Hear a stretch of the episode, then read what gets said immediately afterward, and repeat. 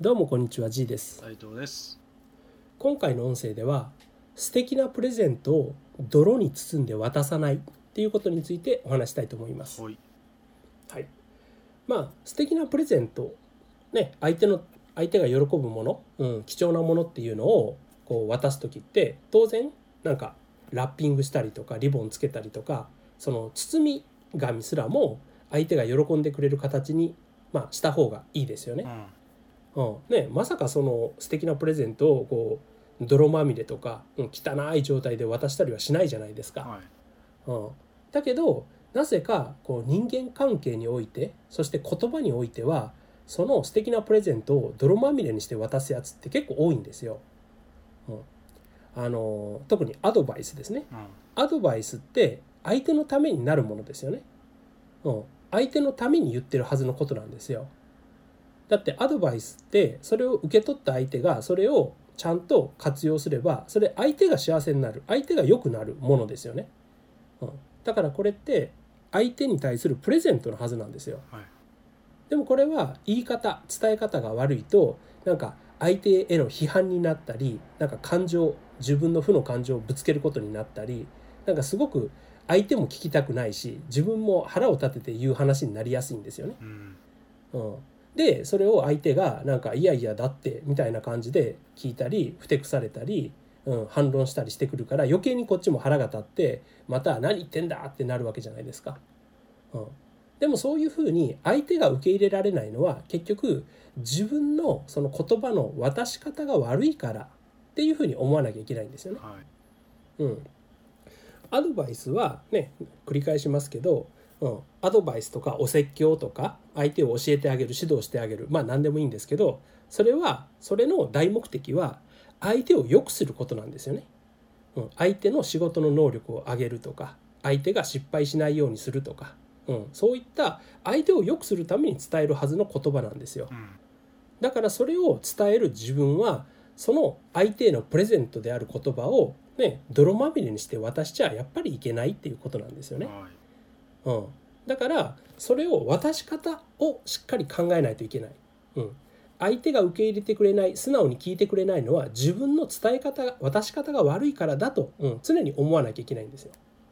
うん、でまあそういうふうなつもりはないよそんな、えーね、泥まみれにしてるつもりはない相手を批判してるつもりはないって思うかもしれないんですけどそれをどう受け取るかはやっぱり相手じゃないですか。はいうん、だから自分はそんなつもりがないっていうそのしょうもない言い訳をしてもしょうがないんですよね。うん、で例えばいや、うん、こうした方がいいよみたいなことをアドバイスで言う人もいるんですけどやっぱりこうした方がいいよって言ってる時点で今のお前はダメだよっていう今のお前はいまいちだよっていう言葉がこう裏っ側に透けて見えちゃうんですよね。うんうん、つまり相手の否定が入っちゃってるんですよ。うん、だからなね自分はそんなきつい言い方はしてない自分はちゃんと叱っている自分は、えー、今節丁寧に説明しているっていう時でもその丁寧な言葉の裏に相手の否定がちょっとでも透けて見えたらもう相手はそれをプレゼントだとは思えないんですよ。うんうん、だからそれすら、うん、それの要素が入っちゃいけないんですよね。だから考え方として相手をもう引き上げてあげようっていうんじゃなくて相手はもう素晴らしいんだと。うん、たとえ失敗したとしてももう相手は相手のベストを尽くして今の時点においては相手はもう素晴らしいんだというふうに思ってですね、はい。うん、でそれをもっと素晴らしくするための秘策を自分は実は持ってると。うん、でそれをもう内緒だけどこの人相手のことが大好きだから教えてあげるんだ、うん、特別に教えてあげる。お前のこと大好きだから。ぐらいに思ってた方がいいんですよね。うん。うん、そういう伝え方をすれば相手も、ね、完全に今の自分を信頼してくれて愛してくれて肯定してくれてる上でもっと素晴らしい秘密を教えてあげようか。こうやるんだよって来たらマジっすかうんやりますっていうふうになるじゃないですか。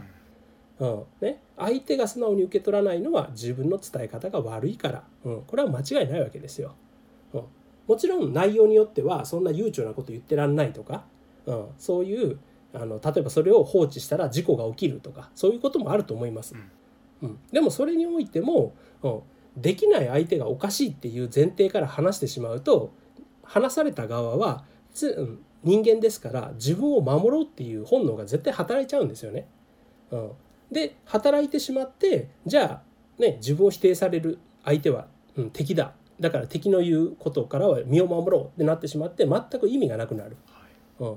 ね、例えばこういうことをすると事故が起きるとかだから絶対ありえないっていうのも事故が起きて辛い思いをするのはその相手本人だから、うん、その相手本人を助けるために守るために、うん、怪我をしてほしくないからこそこういうことを言っているっていうのがやっぱりちゃんとあれば向こうにしても聞きやすいわけですよ。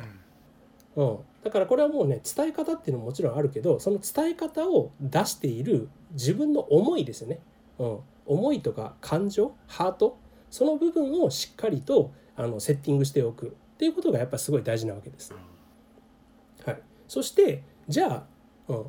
それの逆の立場で考えた時。つまり自分が注意される、ね、自分が何か言われてる批判されてる叱られてる怒られてる。そういった立場の時もその考え方を取り入れる必要があるんです。うん、うん、つまりそういう自分が注意される立場の時は受け取りスキルっていうのを高めてそれを受け止めるっていうことが大事なんですね。うん、相手がなんか批判めいたことを言ってきたり文句をつけてきたりなんかぐちぐち言ってきたとしてもそれは結局泥に包まれてるだけで相手が結局言いたい今のあなたじゃダメなんだよっていうことは自分を高めるきっかけになったりヒントだったりそのものだったりするわけですよ。うん、つまりその中にすごく素敵なプレゼントが入ってるってことなんですよね。うんただ相手はね人間ですから みんな人間だから完璧な人はほとんどいないから相手はその渡し方が下手なだけだっていうふうに思えばいいんですよ。相手は渡し方が下手だからそんな泥まみれの言葉つまり感情に任せてぶつけてきたりなんかネチネチ言ってきたりしてしまうんだなと。うん、でも相手が本当に渡してくれたいものは素晴らしい何よりも自分のためになる言葉なんだなという受け取りスキルを身につけて、うん、相手のその泥の部分はもう受け取らない、ね、受け取ったらこっちも不愉快になりますから、うん、泥の部分はスルーして相手が本当に言いたかったことは何だろう。自分に足りなかったことは何だろうっていうそこだけを聞いてそこだけを受け取ればいいんですよ。うん、でそこだけを受け取って相手に感謝すればいいんですよね。あなるほどねと、うん、そうだったね。そういうところは自分にはなかったね。足りなかったね。教えてくれてありがとう。これから気をつけますと。うん、そしたら相手もね、うん、あ分かってくれたんだって思ったらそれ以上は言ってこないじゃないですか。うん、もちろんそれ以上わーわー言ってくる人もいます。うん、でもそれはあこの人はなんかまだ伝え方が足りないと向こうは思ってるから繰り返してしまってるんだなと、うん、自分的にはもう完全に受け取ったつもりだけど相手がまた言ってるってことは、うん、自分が十分に分かってると向こうはまだ思ってくれてないんだなっていうふうに思ってじゃあ、うん、まだ受け取れるものはないか？っていうふうなぐらいの気分で受け止めてりゃいいんですよね。うん、相手が投げてくる表面的なものにいちいち、うん、あの右往左往するからこっちも疲れちゃうし傷つくわけですよ。うん、相手が怒ってるっていうのはぶっちゃけ自分には関係ないんですよね。うん、相手の感情は相手の感情ですよ。うん、そんなものにあのこっちが揺り動かされてはいけないんですよね。うん、もちろん感情って伝播する伝わるものですから、ね、相手が悲しんでたら自分も悲しくなるし相手が怒鳴ってきたら自分も萎縮するしっていうのは普通のことです。だけどそれであのね身勝手な人とか言い方の悪い人、うん、言い方のきつい人に振り回されたら心の優しい人は苦しむじゃないですか。うん、だからそういったあの伝え方の下手っぴな人に苦しめられないために泥の部分は受け取らないより分けていいとこだけ受け止めるっていうスキルを高めるっていうのがやっぱ大事なんですよ。うん、でこの注意されるスキルっていうのを高めるとやっぱ会社で言えば出世するしあの世の中で言えば成功していくんですよね。はい、でもみんなこの注意される側のスキルっていうのを本当磨かないんですよ。うん、できるだけ注意されないようにしようとかもしくはなんかそこでちょっとこう言い訳めいたことを言っていやいや自分は悪くないんだよと、うん、自分にはこういったあの理由があったんだよとかこういう思惑があったんだよとか言ってこう逃れようとしちゃうんですよね。はい、でもそういうことをしたら相手はなんだこいつって思ってもう次から言ってくれなくなるじゃないですか。うん、それって結局自分にとって損なんですよね。だから私が言ってるのはもうあの1から10までその人のためというか自分のため、うん、自分自身が成功して得をするための手法だけを言ってるんですよ。うん、だからなんかその嫌な人にも頭を下げてあなたが我慢してうまくやったらいいんですよなんてことは1ミリも言ってなくて、うん、今これを聞いてくれてる今この記事を読んでくれてる心の優しくて前向きで勉強家のあなたが、うん、幸せになるためにそういった心の持ち方をしたらいいよっていうことを言いたいんですよね。うん、そういうふうに受け取っていかないとねなんかちょっと深読みして今のお前じゃダメなんだとか、うん、今の私じゃダメなんだもっとどうこうしなきゃいけないんだみたいなそういうふうに思うのも多分間違ってるんですよ。うん、さっきねあの自分が叱責する相手をもうその相手はもうすでに素晴らしい。だけどもっと素晴らしくするためのことを伝えましょうって言ったようにそれをまた自分に置き換えてみれば今の自分ね今これを読んでくれてるあなたはもうそれで素晴らしいんですよね。うん、だけどもっと素晴らしくもなれるっていうだけなんですよ。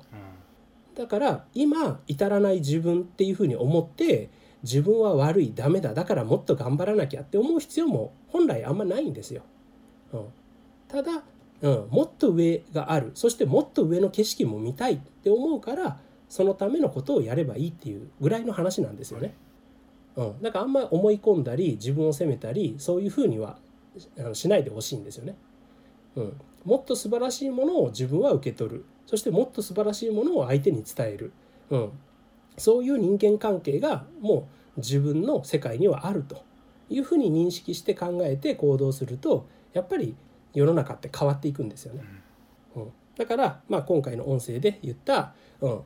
自分が相手に伝えるものはプレゼントですからそのプレゼントはちゃんと渡し方を考えると。うん、で相手が投げかけてくるものはそれもやっぱり全てプレゼントなので感謝してより分けて美味しいところ、うん、素晴らしいところだけを受け取りましょうっていう話でした。はい、はい、じゃあ今回の音声は以上となります。ありがとうございました。ありがとうございました。